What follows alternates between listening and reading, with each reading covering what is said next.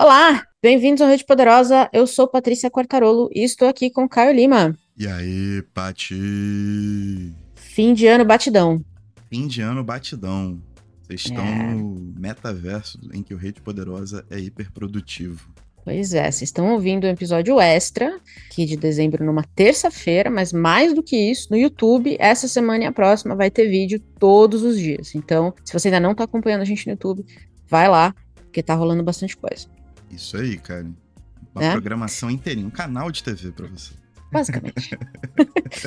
pois bem, pra gente, a gente queria fazer um, um vídeo, né, um, falar alguma, um, um tema um pouquinho mais leve, e aí a gente foi lá no, no Instagram, se você não nos segue no Instagram, siga a gente lá, Central Rede Poderosa, e a gente pediu recomendações ultra específicas. Isso aí é uma trend que tá rolando, né, no YouTube, já, já vi bastante, e a gente achou divertido, e pedimos pra ver que tipo de coisa vocês conseguiriam mandar pra gente, e devo dizer que não decepcionou, porque eu tô há dias pensando em algumas coisas aqui e ainda assim, muito difícil. O pessoal arrasou de verdade. Muito obrigada. Foi, foi coisa linda, tá? E aqui, ó, Não é? matutano.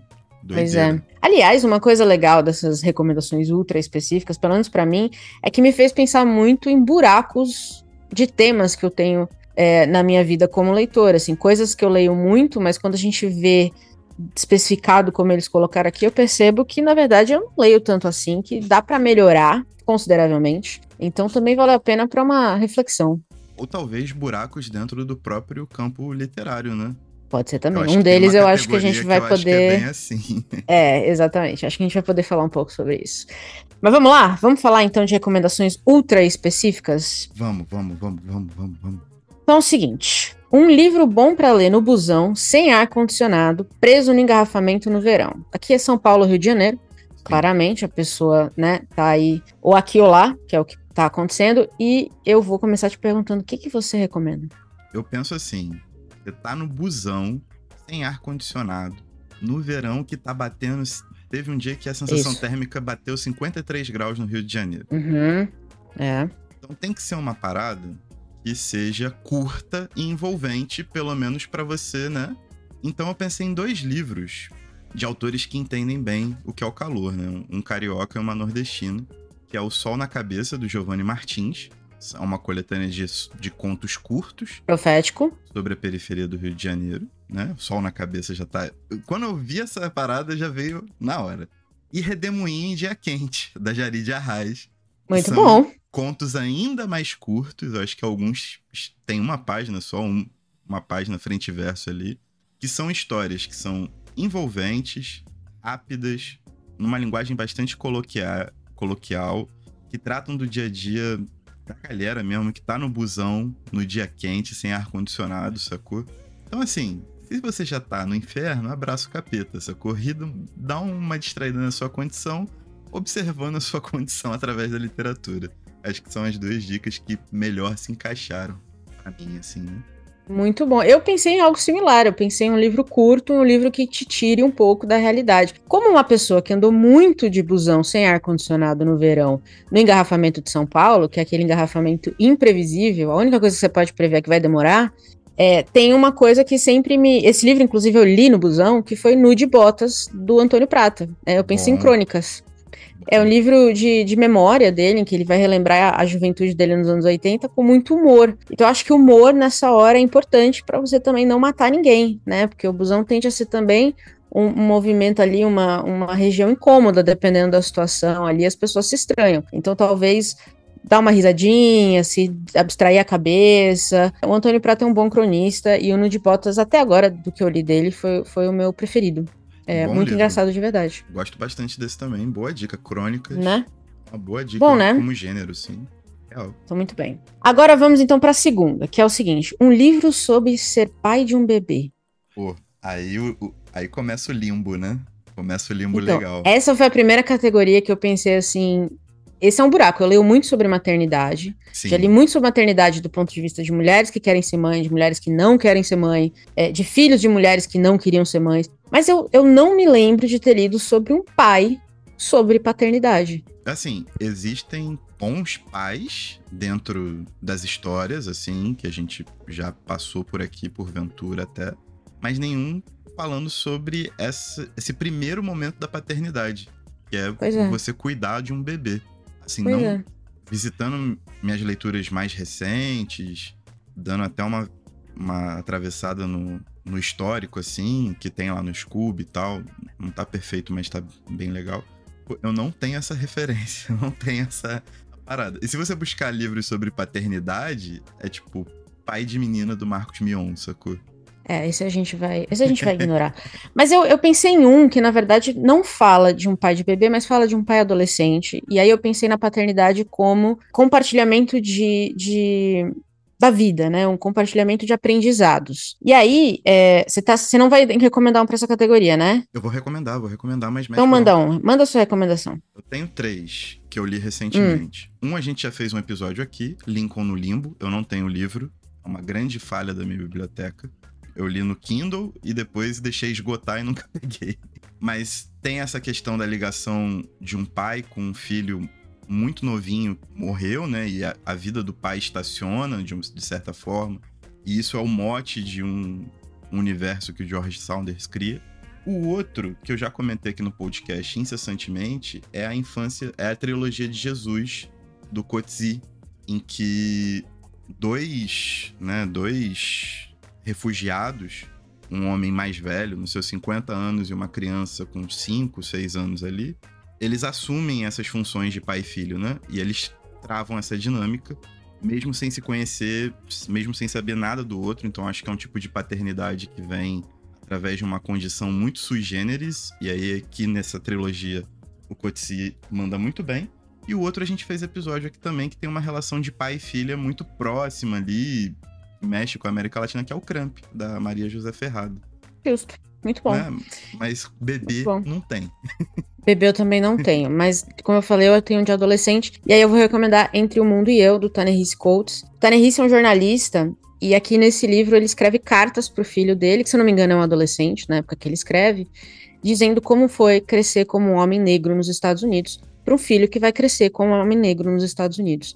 Então ele fala de todos os perrengues que ele passou, de todas as dificuldades, de toda a luta, é, dizendo em várias vezes que ele espera que tudo que ele lutou, o filho não precise ter que lutar de novo. Mas eu acho que é, é o compartilhamento da experiência que faz esse livro ser muito tocante, além de ser, obviamente, né, muito atual, é uma análise dos Estados Unidos muito, muito fria, muito crua, muito e cruel também, de certa forma.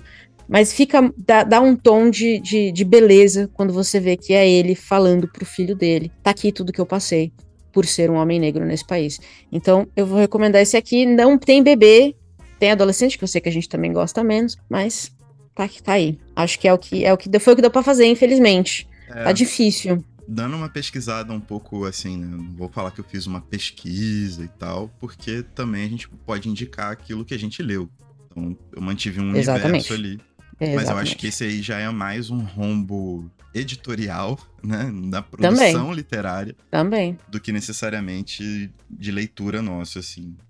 E também, talvez, um não só editorial, mas da própria. de autoria, né? De, de autoria, homens que não perfeito. falam de paternidade como as mulheres discutem a maternidade atualmente, né? Ou Exatamente. não veem a paternidade como um, um, tema de análise profunda, talvez. Não sei. Vamos ficar de olho. E assim, quem tiver recomendações, né? Para algumas dessas categorias malucas, deixem aí nos comentários. A Isso. gente adora recomendação. Né? Ajuda a gente a montar aí nosso backlog. Então, bora lá. Vamos. Livros para ler no fim do mundo, que estamos vivendo agora que, que você tá lendo pro fim do mundo? Relendo, né? Tem que ah, ser okay. aquele okay. Graça Infinita. Hum, muito bom. Uau. Nada mal. Cara, esse livro aqui, já que o mundo tá se acabando, você não vai querer entender muita coisa.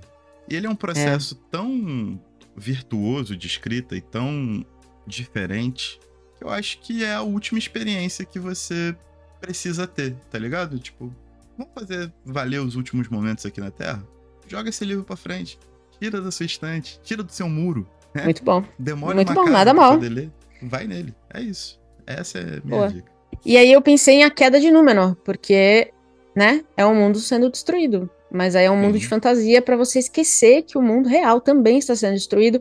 Eu diria, vá pra fantasia. A Queda de Númenor, a gente, eu li esse ano, já falei dele em alguns vídeos, vou deixar linkado aí. Tudo que tiver episódios e vídeos, gente, a gente vai deixar linkado aí embaixo, tá? Então, se vocês quiserem, não viram ainda, quiserem ver, vai estar tá aí. Maravilhoso, Tolkien incrível, acho que foi um dos melhores que eu li dele até agora. Tô lendo em ordem cronológica. E é isso, né? É uma cidade que é absolutamente destruída pelo mal. Simples assim. É o que tá acontecendo hoje aí. É isso. À beira de uma guerra mundial. Tá, tá tudo ótimo. Tá tudo bem. Perfeito, Pat. Pra quem tá sem rumo na vida? Então, eu tenho duas dicas. A primeira é de um livro que eu gosto muito, de verdade. Que ele não vai te dar um rumo na vida, mas eu acho que ele vai fazer com que você normalize estar sem rumo na vida. É o romance Luminoso, do Mário Levreiro, esse escritor uruguaio maravilhoso e nada mais é do que a história de um escritor de 50 anos que se propõe a escrever um romance que seria o romance da vida dele, um romance luminoso. Só que a, a vida do cara é sentar na frente de um computador, procrastinar, escrever um diário, brigar com um pombo, comer besteira, receber algumas poucas visitas, principalmente de uma amiga dele, que ele acaba confundindo a relação de amizade no final das contas. Todo, que todo homem cinquentão acho que deve fazer aí roteiro, escritor, né? Eu acho que é uma condição bem comum. E, e é isso. Mas dentro dessa falta de luminosidade, é um romance brilhante em que essa vida comum acaba sobressaindo e ganhando um propósito, pelo menos literário, sacou? É um livraço, assim, um livraço, e que normaliza um pouco essa condição. O outro livro eu não tenho aqui, mas aí é uma brincadeirinha, que é o livro dos começos, da Noemi Jaffe, que saiu pela Kozak Naif, e eu acho que ele foi reeditado pelas, pela SESI, SESC, eu não lembro agora. Mas o livro consiste em uns cards e você pode começar na ordem que você quiser. É uma brincadeira estética da Noemi Jaffe. E você pode começar de qualquer jeito, a qualquer momento, lendo cada uma das, dos cards ou cartas. E que aí é um pontapé, né? Porque toda caminhada de mil passos começa com o primeiro. Toda maratona começa com o primeiro passo. É o que meu coach diz.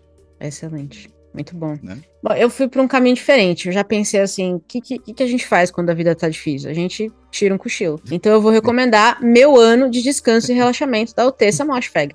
Sim. Que é exatamente isso. É uma menina muito rica, que ela tá cansada de tudo, ela tá de saco cheio da vida, então ela decide passar um ano relaxando e descansando à base de remedinhos.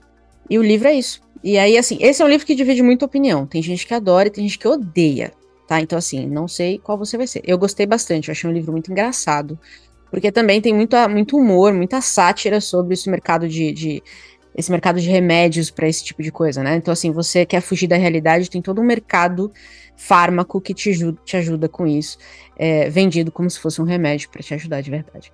Então, tem muita conversa importante para ter nesse livro, mas no geral é isso. Passe o ano dormindo. E Berne, que aí você esquece que tá sem rumo. Nessa linha agora, eu lembrei do Oblomov, do Goncharov. E Pô, ai, mas 300 páginas, o maluco tá deitado. Decidindo que Às vezes é isso que você precisa, às vezes você precisa deitar e descansar é um pouquinho, entendeu? É Perfeito. isso. Muito bom. Um livro de ficção científica com humor, subversão, com referências históricas latino-americano. Eu tenho dois. O primeiro, eu comentei esse ano no podcast que eu gostei muito.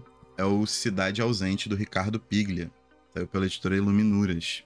Aqui é exatamente isso, tá? Ficção científica, humor, subversão com referências históricas latino-americanas. É exatamente esse a, o, o mote do livro. Ele tem uma pitada de, de algo surreal também. Pigli é um baita de um escritor. A gente comentou um pouco dele no episódio do mês, porque foi ele que, que levantou a bola do Acer Ruaz, né? Nos na virada dos anos foi. 90 para os anos 2000. E ele é um cara que experimenta muito, ele tem uma voz muito única. É um livro bem curtinho, mas é uma experiência de leitura bastante impactante, assim, é uma experiência estética muito, muito braba. E o outro é um livro, na verdade, eu sou apaixonado pela autora, que eu gosto de todos os livros dela, que é a História dos Meus Dentes, da Valéria Luiselli. Ela é uma autora mexicana, se não me engano, considerada nova Bolanho, né? Como todo autor novo que aparece na América Latina. E aqui ele já é um livro bem mais engraçado, porque é a história de um cara que meio que perdeu os dentes dele, num mote parecido com o nariz do Gogol. E aí entra numa odisseia, porque o cara é um caixeiro viajante, palestrante também. E assim, é um livro que ele é mais humor do que ficção, mas ele tem esse elemento do absurdo. E é extremamente engraçado, cara. Você morre de rir do início ao fim do livro. É muito bom. Muito bom. Muito Eu tô bom. sempre procurando livro engraçado, eu vou anotar isso. Vai nesse que é Boa. sucesso total. Eu não achei um que encaixasse em tudo, mas eu tenho ficção científica com subversão, com referência histórica e que se passa no Brasil. Mas o autor não é brasileiro. E definitivamente não tem humor. Que é Os Meninos do Brasil, do Ira Levin, né? Que vai Real. falar sobre Real. uma tentativa de reconstruir o Reich na América do Sul, principalmente no Brasil. Então tem a ficção científica da clonagem, o humor definitivamente não tem. Mas é um livro que eu fiquei pensando muito nele porque se passa aqui. É muito difícil a gente ter um livro que se passa no Brasil, de ficção científica que se passa no Brasil. Então, é, Os Meninos do Brasil do Ira Levin é, é uma, é uma leitura gostosa. Tem muita referência histórica, obviamente, porque fala da, né, fala do Reich, fala da Segunda Guerra. E dá, dá muito, dá, dá assim, muito também o que pensar sobre essa questão, né, do- dos, dos nazistas verem a América Latina, principalmente a América do Sul, como um, um espaço onde eles poderiam reconstruir o Reich. Curioso, não, não sei se baseado em fatos reais, mas curioso, Quem sabe, né? Quem quem sabe? sabe. Talvez Pois seja bem, mais uma. Ficção científica, né? É, né? Um livro que trate de temas como o do filme Safe de Todd Haynes, alienação, ansiedade e identidade. Eu consegui pensar em quatro, mas aí eu assisti o filme também. Eu não conhecia o filme. Bom filme, Hum. tá? Boa? Você- manja esse filme? Não, Paty? não conheço. Então, o filme é- fala sobre a Carol, que é uma mulher que tem. que ela é quimicamente sensível.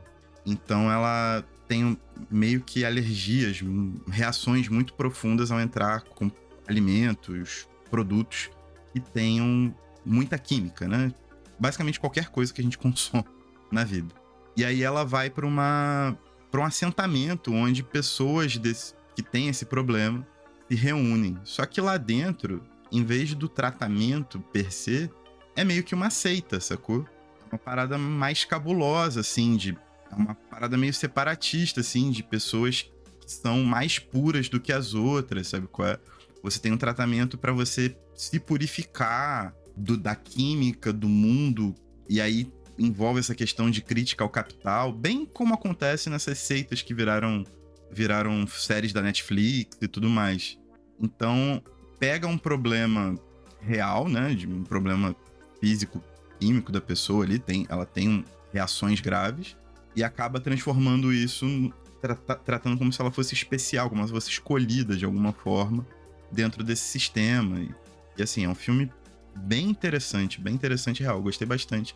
E aí eu fiquei pensando mais ou menos nessa, nessa linha de, de, de isolamento, de solidão, de ansiedade que acometeu a Carol, a personagem principal.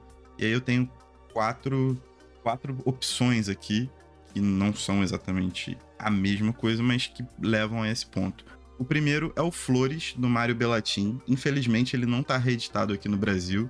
Ele saiu pela Kozak Naif. Mas aqui no Bellatin, cada capítulo é uma flor. E cada flor acaba trazendo um problema, uma situação diferente, uma condição diferente, especial. E aí acaba sendo, sendo levantado esses mesmos tópicos, né? Do que é especial, do que não é, do diferente e tudo mais. O Alienista, do Machado de, de Assis. Todo mundo acaba indo pro, pro, pro manicômio do Simão Bacamarte, né? Todo mundo tem a sua loucura. No meu tá como Máquina Fantástica, mas é a invenção de Morel, do Bioy. Isso aqui é uma tradução, um livrinho muito antigo. Boa. E a minha edição é duas narrativas fantásticas, mas eu falo do O Sonho de um Homem Ridículo, que é o segu a segunda narrativa fantástica que tá aqui, e também tem versões dele separadas. Acho que saiu uma pela, pela Antofágica recentemente. Mais uma vez, uma edição horrível. Mas tá lá, tá É. separadinho, né? Eu acho que tem outras versões dele. Tem os contos completos, que eu acho que acaba entrando também. Mas nesses quatro livros existe essa abordagem de pessoas querendo encontrar seu lugar no mundo e tendo condições especiais, psico ou fisicamente especiais ou diferentes, em que elas tentam acreditar a isso ou buscam ajuda de certa forma e acabam caindo nessa, nesse tipo de narrativa e fazendo esse, esse envoltório todo. Mas é isso. Muito bom, muito bom. Eu quero falar de. Eu fiquei muito mais a questão da identidade para uma dessas. Eu tenho duas recomendações para uma delas, que é a Deus é, Haiti, da Edwige Danticat. Ela é de uma família haitiana e aos quatro anos ela mudou para os Estados Unidos. Para tentar a vida lá com a família. E aí, é, parte da família ficou para trás, parte da família foi. E ela cresceu nesse meio termo entre ser haitiana e ser americana, ou talvez não ser nada das duas coisas. Então ela fala muito nesse livro, primeiro, né, obviamente das dificuldades da família dela de viver num Haiti que estava quebrado na época e de chegar nos Estados Unidos que repudiava as pessoas, basicamente de não encontrar uma, um grupo, né? Então, de estar tá sempre alienada das pessoas em volta dela, tá sempre sozinha, e dessa ansiedade de não saber o que ela era, né? Ela era americana ou ela era haitiana? E, e cresce nesse. Essa pessoa cresce nesse, nessa identidade sempre em crise, né, de como ela se apresenta. Então, o livro fala bastante sobre isso, é, e é muito bonito o livro de verdade. E o outro que eu pensei, e aí também pensando mais na identidade, foi as aventuras de China Aaron, de Tina Iron, da Gabriela Cabeçon Câmara, né? Porque ela narra a história, uma parte da história argentina, pelo ponto de vista de, de pessoas que sempre foram excluídas da história, né? De identidades que sempre foram excluídas da história. Então é uma forma muito bonita de narrar, para mim, pelo menos, foi o que mais me chamou a atenção no livro. Não é um livro perfeito, mas eu acho que é um livro muito interessante desse ponto de vista, de você recontar a história de quem nunca, pelo ponto de vista de quem nunca apareceu nela, né? De quem sempre teve a sua identidade apagada também, alienada, destruída, é, ofuscada, enfim, o que seja. Fala que é um curtinho, bonitinho. É, a Gabriela é uma boa voz da América Latina vindo aí com força também, então vale a pena acompanhar. E essas são as minhas duas recomendações, duas mulheres porretas para vocês, para falar sobre identidade, principalmente. Bom. A listinha tá ficando boa, hein? Uma bela lista, hein?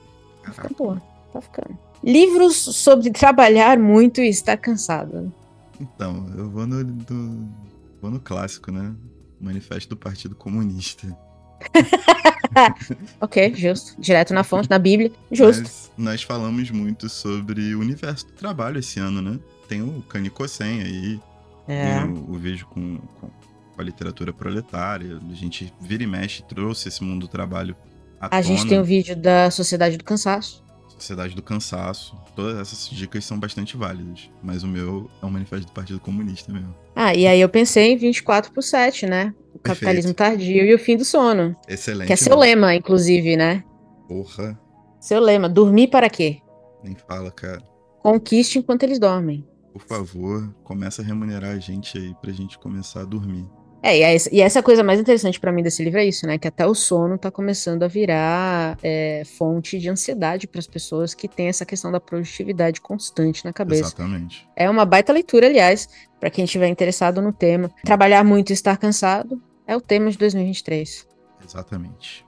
Eu entendo, eu entendo. Um livro muito bom que vocês leram e nunca falaram sobre nas redes. Cara, isso, isso é uma parada que me colocou para pensar, tá? Pô, a gente tá. O podcast tem seis anos. A gente já falou de Isso. livro pra caramba aqui, hein? Isso.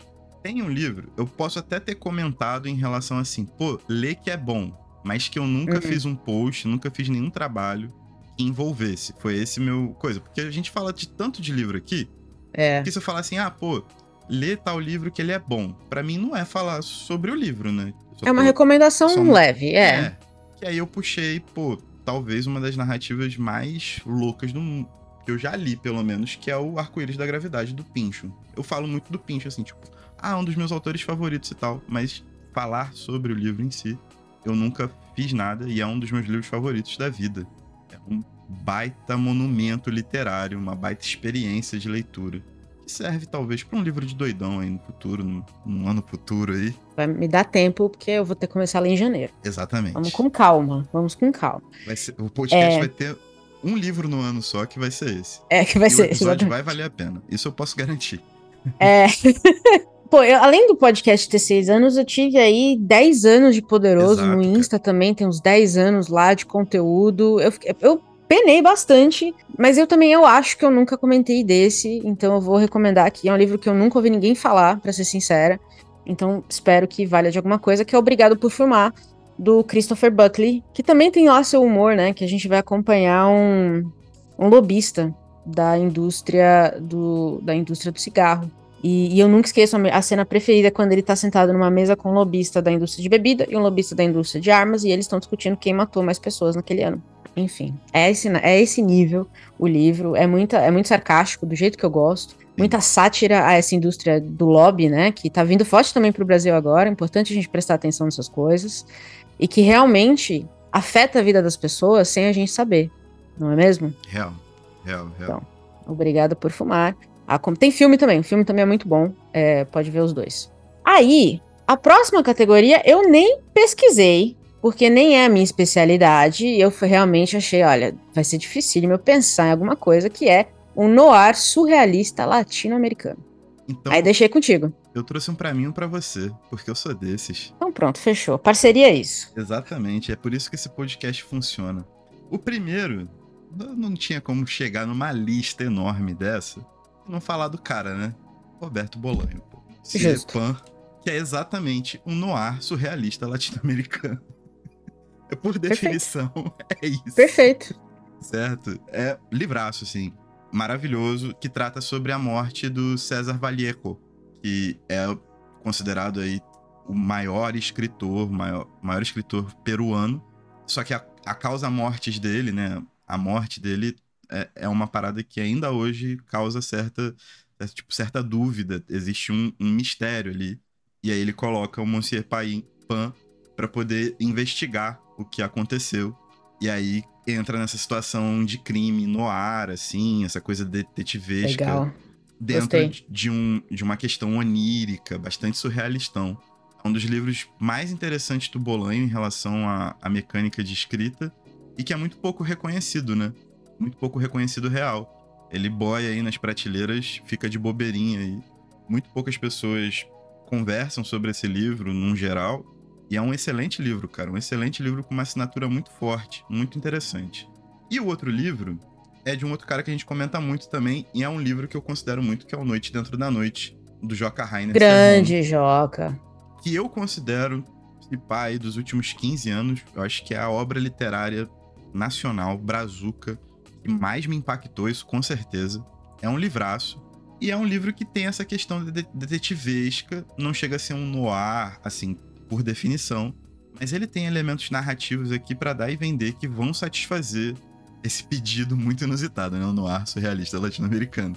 É, ele tem essa questão da investigação, a forma narrativa também, ela é muito, ela é muito diferente porque é um detetive que narra em segunda pessoa, que é muito diferente. A gente está acostumado com primeira e terceira pessoa sempre, né?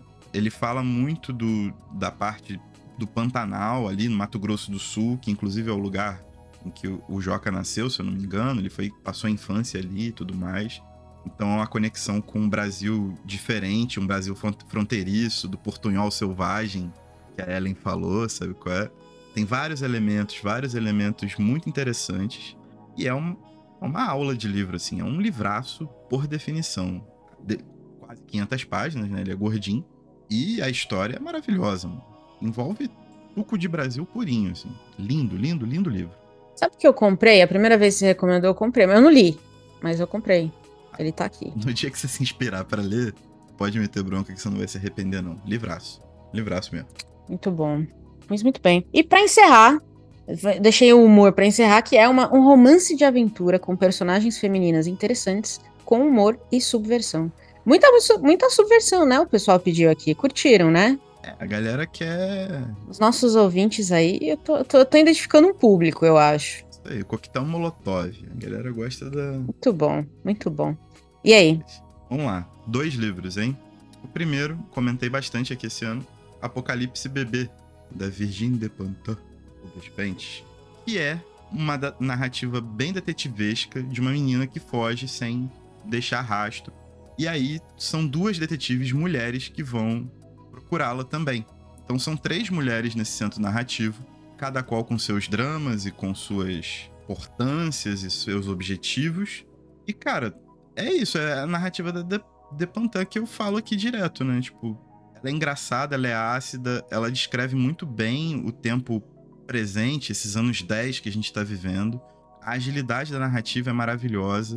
Ela consegue tratar esse drama europeu de uma forma bem jocosa, sabe? Então, quando tentam dar muita importância para essa pobreza europeia, ela consegue, né? Ela consegue tratar isso de uma forma de um humor muito ácido, muito afiado, mas ao mesmo tempo ela dá matizes sociais pro que tá acontecendo, principalmente na França, né? Ela é francesa. Assim, livraço, muito bom, muito bom de verdade. E aqui apenas as personagens femininas que fazem a parada acontecer. Os caras são um bando de de pé no saco, assim, total. O outro livro foi um outro livro que a gente fez episódio aqui, que é Uma Noite Markovitch, da Elet Gundar Goshen, que tem essa parte de, de ser uma narrativa de talvez uma reconstituição histórica do, do Estado de Israel, tem todo esse negócio. Mas as personagens mulheres é que comandam aqui a narrativa, são as mais interessantes de fato. E aí vocês vão lá ouvir o episódio também, que eu não vou ficar dando essa dica, não. É boa, tá, tá prontinho já o episódio. Exatamente. Muito bom. Eu vou encerrar então com o que é muito engraçado, fala de uma relação de mãe e filha, que é Cadê Você, Bernadette, que tem um filme também. É, eu já vi o filme, mas o, esse é um caso clássico de o livro ser melhor, em que a, a, a, mãe um dia ela, ela tem muita ansiedade social, ela não, não sai de casa, ela não consegue lidar com as pessoas, ela tem muita dificuldade em lidar com as pessoas, o que eu já me identifiquei bastante aí logo de cara é, não gosta de sair de casa, não gosta de falar com ninguém, tem horror ao vizinho, um negócio assim. E aí um belo dia ela desaparece. Né? A, a família estava combinando uma viagem para Antártida de aniversário para a filha e, e, a mãe um dia desaparece. Então viram uma, uma aventura do, da, do pai e da filha procurando a Bernadette, né? Para onde ela foi, por onde ela está. E aí eles começam a descobrir um monte de coisa no meio do caminho. Ele, ela tinha uma assistente na Índia, ela contratou uma assistente lá da Índia para ela não ter que lidar com ela pessoalmente. Ela só lidava via, né, tipo Alexa, Alexa, faça isso, Alexa, faça aquilo. E aí vão descobrindo coisas sobre tudo isso. Então tem muito humor. E tem essa questão da subversão de ser uma mulher que realmente meio que rejeita a sociedade para ser quem ela é, porque a sociedade não aceita as ideias malucas que ela tem na cabeça. Então é muito divertido. É um livro que assim, aqueles que você lê um dia, sabe? Bem para passar o tempo, bem para para desanuviar a cabeça. Assisto o filme também, os, os filmes com a, com a Kate Blanchett, sempre gostamos muito dela. Então, né, a famosa Tar, maravilhosa, incrível. Então, vale a pena também. Show de e é bola. é isso. Essa é a minha recomendação para fechar a nossa listinha porreta de, de recomendações ultra específicas, hein? Gostei. Muito criativo vocês. Muito criativos. Caraca, doideira, né? Eu assisti um filme para recomendar livro, mano. Não, então, a galera, a galera faz. Dá vontade de fazer todo, todo ano, fazer um, pelo menos um episódio desse, pra gente poder se divertir, porque foi muito engraçado, foi muito divertido poder pensar nos livros sem pensar no mote óbvio deles, né? Porque Sim. quando você entra assim no detalhe, você começa a viajar um pouco. O que, que eu vou recomendar, o que, que eu vou falar, o que, que é. é eu achei muito bom. Achei muito teve legal. uma categoria, a categoria do livro bom que a gente leu e nunca comentou nas, nas redes de maneira geral, pois isso é. me botou numa reflexão profunda, totalmente existencial. Pois é, olha só. A, gente já, tipo, já escreveu tanto também nos blogs, né? A gente é da época dos blogs, hein, galera? Pois é. Entregando a idade, mas é. Pois é. Então, tipo, eu fiquei pensando, pensando, matutando várias outras paradas em relação à própria privacidade mesmo, né? De você ler coisas que você não fala para ninguém, né? Seus livros ficam ali. Mas se você não fala para ninguém, você leu? Sei lá, eu tô cagando pra isso. Entendeu?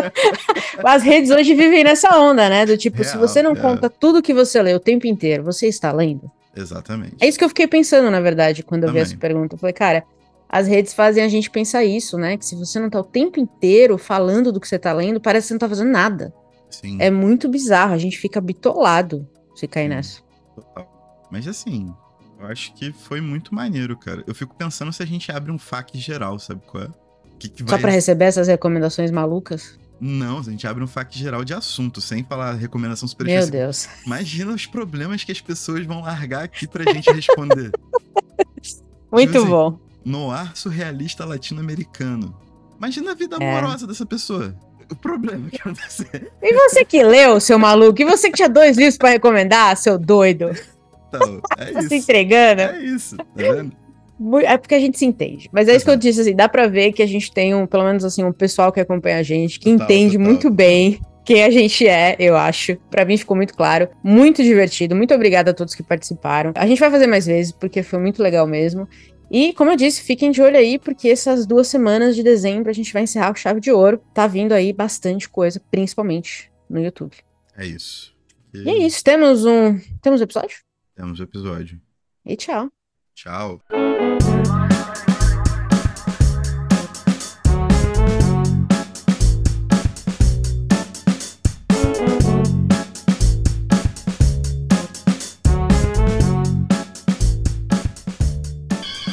Want you to know the power of the underground.